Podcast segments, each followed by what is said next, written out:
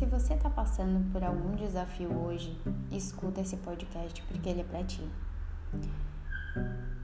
Teve um momento na minha vida que eu não via mais saída para nada. Eu achava que eu nunca ia encontrar uma profissão que eu me realizasse. Eu me preocupava em dar o meu melhor e saber se aquilo estava bom o suficiente. Via as outras pessoas ter sucesso e eu ficava me perguntando, né, o que que eu preciso fazer para chegar lá. E quando eu não estava vendo mais saída, que eu estava muito triste, depois de muitas coisas que haviam acontecido comigo, eu me lembro de colocar meu dinheiro, assim, tudo que restava daquele do salário que eu ganhava na empresa onde eu trabalhava, eu paguei uma imersão. Essa imersão, ela se chamava o melhor de mim. E eu simplesmente acreditei, eu não tinha mais nada, então já me sentia muito sozinha e ao mesmo tempo eu achava que eu ia dar conta de tudo. E lá eu ouvi uma história que eu levo até hoje para mim na minha vida e eu quero compartilhar aqui contigo para que tu leve essa história adiante. É a história do fazendeiro chinês. A forma como a gente encara o nosso passado e o que, que a gente está vivendo hoje pode estar tá sendo um fardo para ti e tá te impedindo de conquistar aquilo tudo que tu quer. E isso acontece em especial quando a gente dá valor demais a uma coisa que a gente acredita que pode ter sido uma escolha errada, ou uma oportunidade que a gente perdeu, ou a gente estava se sentindo perdido. Quando tu pensa assim, ah, se eu tivesse feito uma escolha certa, hoje eu estaria vivendo de tal forma. E se eu não fiz isso, se eu não tô vivendo assim, é porque eu não sei, eu não soube agir. Como se, tipo, tudo que tu faz dependesse totalmente de ti. Só que esse pensamento acaba te deprimindo muito, porque se tu compara a tua realidade com uma idealização tua, a comparação por si só ela já faz a gente se sentir mal. E quando a gente não consegue aceitar a nossa história e aquilo que a gente está vivendo, fazendo com que, citando as coisas como erros e acertos, a gente se sente pior ainda. E quando a gente fica olhando para as coisas dessa forma, a gente se prende ao tempo, como se não tivesse mais jeito, sabe?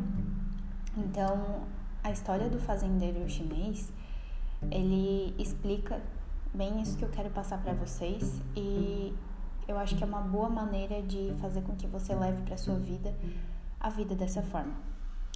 Então a gente, né, vou começar falando que era um fazendeiro chinês, como eu falei. Um dia ele tinha vários cavalos selvagens e um dos cavalos dele fugiu. Nessa época os vizinhos vieram até a, a fazenda dele, né, e comentavam com ele como aquele acontecimento era um infortúnio, né, era ruim. E o fazendeiro falava para eles, tá, pode ser. Ele não, não julgava. Aí no outro dia, o cavalo que tinha fugido, ele voltou e trouxe com ele ainda sete cavalos selvagens. Aí, né, os vizinhos apareceram de novo, dizendo que, nossa, isso era uma grande sorte, cara, que legal, vieram agora vários cavalos. E o fazendeiro olhava para eles e dizia: bom, pode ser. Depois disso, o filho do fazendeiro foi tentar domar um desses cavalos selvagens e ele cai, acabou caindo, quebrou uma perna. Aí os vizinhos voltaram, né? Vieram lamentar o que tinha acontecido e diziam para ele que era muito ruim, que pena, né? E o fazendeiro chinês, ele dizia: "Então tá, pode ser". E no dia seguinte, Oficiais do exército que estavam recrutando soldados apareceram na cidade, mas eles não levaram o filho do fazendeiro por conta da perna quebrada dele. E aí todo mundo sabia que os filhos, né, iam acabar morrendo, porque era uma guerra, pô, era uma coisa pesada, né? Aí os vizinhos vieram até ele de novo falando sobre como aquilo era ótimo, né? Que bom que ele quebrou a perna e agora ele não vai, ele vai ficar em casa com o Senhor, né? O Senhor vai estar cuidando dele, ele não vai para a guerra. E aí ele respondeu, né? Pode ser. E essa história faz a gente perceber que a gente não pode classificar os acontecimentos como bons ou ruins. Então, simplesmente porque a gente não sabe o desdobramento de cada situação. Então, por mais angustiante que possa parecer isso, o fato é que tu não tem controle sobre o que vai acontecer contigo e nem mesmo o resultado das coisas que tu tá fazendo hoje, especialmente se tu pensar a longo prazo. Não faz sentido então tu comparar a tua história com alguma outra ideal, como ah, se eu tivesse feito tal coisa, ou e agora, o que, que eu vou escolher? Se eu fizer tal coisa, vai ser isso. Se eu fizer tal coisa, for aquilo. É, porque não existe. A única coisa que resta pra gente é entender que a nossa história é única e aquilo que a gente chama de erro, de desafio, de dificuldade, é apenas uma avaliação muito rasa das nossas atitudes.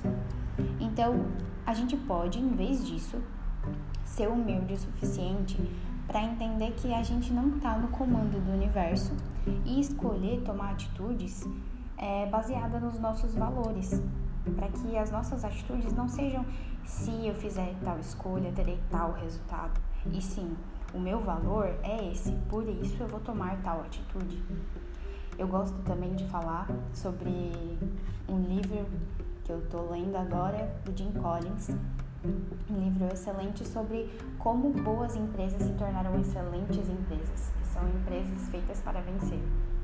O Jim Collins ele fala que uma das, das principais pesquisas, né, que mostra por que, que boas empresas se tornam excelentes, são porque elas têm pessoas, pensamentos e ações disciplinadas. Então, o que você está fazendo hoje está de acordo com o que é valor para você? e você faz isso de uma forma disciplinada, ou às vezes você faz e às vezes não, e aí você se culpa e aí diz que, ah, que acontecimento ruim, ou ai, por que, que eu procrastinei isso, ou eu vou deixar tal coisa para depois. Será que as ações que tu tá fazendo, elas estão sendo por medo? Medo de ficar sem dinheiro, medo do futuro, medo do resultado que as tuas ações vão ter?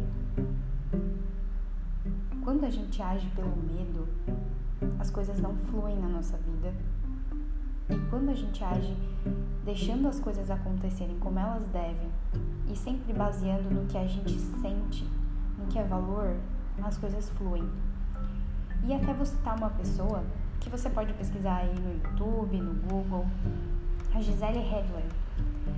Tem um podcast muito legal da Gisele com o Érico Rocha, onde ela conta como ela foi do zero, se eu não me engano, a 2,4 milhões em muito pouco tempo. A Gisele ela tem uma história de vida incrível e ela fala em algum dos vídeos dela sobre isso, né? Dentre as coisas que ela passou, dentre dois casamentos, sendo o segundo é, um homem que praticamente extorquiu, né? Que tirou todo o dinheiro dela, ela foi pro fundo do poço. Ela teve depressão, ela queria dar conta de tudo sozinha. E ela mostra o quanto é, aquele momento foi importante para que ela desse a virada de chave na vida dela. Quando ela começou a meditar e começou a ver que tudo o que estava acontecendo era responsabilidade dela. Então dependia dela mudar para poder mudar a situação. Então, aí ela compartilha também até uma história de vida de uma doença que ela teve renal e, e que ela se perguntou, né, por que que está acontecendo comigo?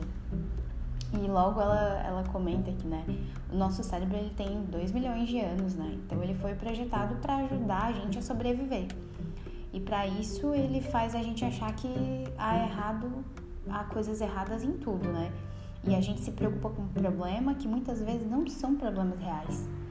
Então, aí vem uma pergunta, né? Hoje, como você está se sentindo? Você já se sentiu ansioso por um motivo que nem é real, sabe? Ela comenta até que ela também já sentiu. Quantas vezes alguém diz que precisa falar contigo e o que, que teu cérebro pensa, sabe? Essa vida de viver sempre julgando as situações, é, falando que algo é bom, algo é ruim, faz a gente viver uma vida presa, sempre muito rasa.